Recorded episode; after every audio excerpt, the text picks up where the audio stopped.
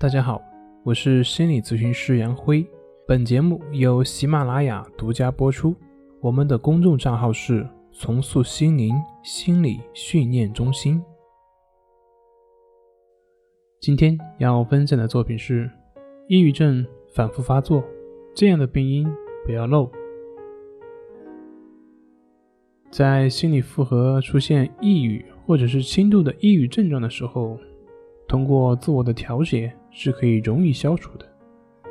但是，这种抑郁症状的消除，并不能够说明它是全面彻底的改变，更多的可能是一种症状的暂时消除。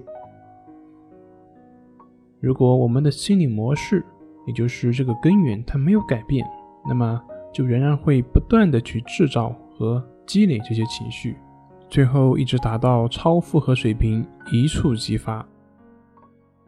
当这种再次的抑郁爆发是严重的超出我们的心理负荷的时候，那么就需要更长的时间、更系统、更全面的调整。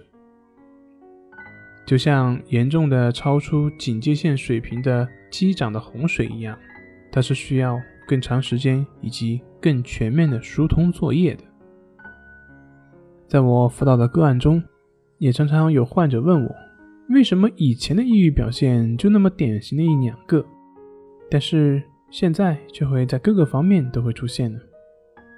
其实这就是我前面所讲的那个积涨的洪水的例子是一样的。当达到了一定程度的时候，那么就不再只是从河堤的薄弱处撕开口子，而是全面的吞噬河堤，漫过河道。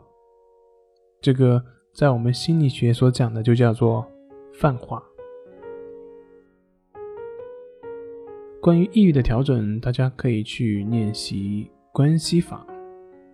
关系法的练习要领就是闭目静坐，将你的注意力集中在鼻孔的呼吸上，持续的去专注鼻孔的呼吸进出，不要去管你的头脑里面产生什么样的念头，不要去管你的心里面产生什么样的感受。也不要去管你的身体产生什么样的感觉，都一律的去保持平等心，不去管他们，不评判，不参与。如果发现走神了，也就拉回到呼吸上。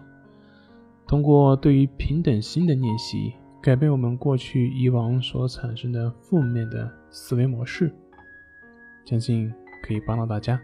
好了，今天就分享到这里，咱们下回再见。